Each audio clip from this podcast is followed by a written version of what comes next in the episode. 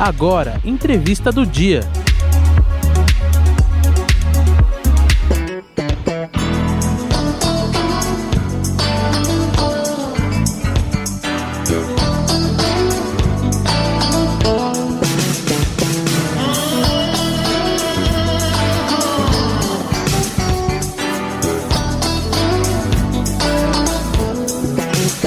Caríssimos ouvintes, obrigado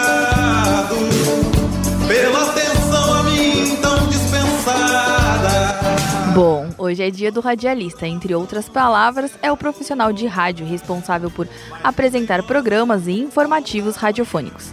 Na verdade, essa data é comemorada duas vezes no Brasil, no dia 7 de novembro e também no dia 21 de setembro. Isso porque a Lei número 11.327 de 2006 instituiu a nova data neste mês. Para celebrar esse dia, convidamos a jornalista, radialista e professora universitária Filomena Saleme. Boa tarde, Filomena. Muito obrigada pela sua participação, viu? Boa tarde, Sofia, tudo bom? Tudo bem, professora? Deixa eu te perguntar. Eu queria que você contasse um pouquinho do dia a dia de um radialista.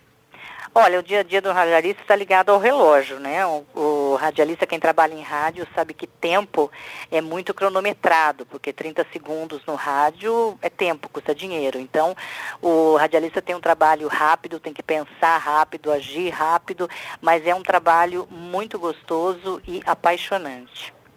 E quais são as dificuldades para entrar no mercado de trabalho?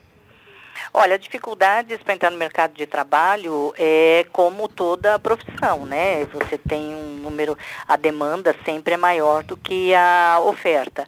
Mas é, nós temos várias rádios que estão abrindo vagas para estagiários, que é quando os estudantes começam. E aí, com a prática, é, geralmente esses estagiários são efetivados.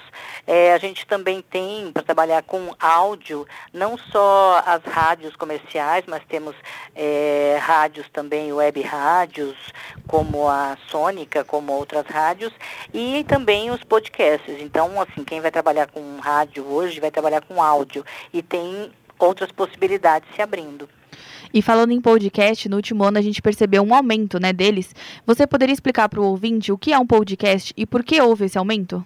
Olha, um podcast é um arquivo de áudio que você faz uma assinatura e depois ele é, ele, você recebe esse, esse áudio. E o aumento, a gente já tinha notado um aumento nos Estados Unidos, na Europa e no Brasil demorou um pouquinho mais para chegar. Mas desde 2016 os podcasts estão crescendo aqui no Brasil e eu acredito isto a muita descoberta do áudio e a descoberta de que, ouvindo um podcast, eu ganho conteúdo e não perco tempo. Porque, ao contrário de outras mídias, como a imagem, eu não preciso parar para ver um podcast. Eu posso consumir um conteúdo, adquirir conhecimento fazendo as minhas tarefas, ou mesmo no transporte público que eu perderia tempo nesse transporte. E o podcast está crescendo principalmente na faixa da, de jovens, de é, 20 a 30 anos, 35 anos. Essa é a maior faixa de crescimento do podcast. Então, que essa é uma faixa multita, é uma, uma faixa de, da população onde as pessoas são multitarefas, fazem várias coisas ao mesmo tempo e o podcast se encaixa perfeitamente aí. E professora, uma pergunta pessoal, né? Qual é a parte que você mais gosta de ser radialista? Olha, eu sou jornalista e radialista, trabalhei em rádio mais de 20 anos. Eu gosto de tudo, eu gosto da mágica do rádio. Eu gosto. Hoje o rádio, muito, muitos, muitas rádios têm imagem, né? Eu sou da época do rádio que ainda não tinha imagem. E essa não ter imagem mexe com a imaginação do público.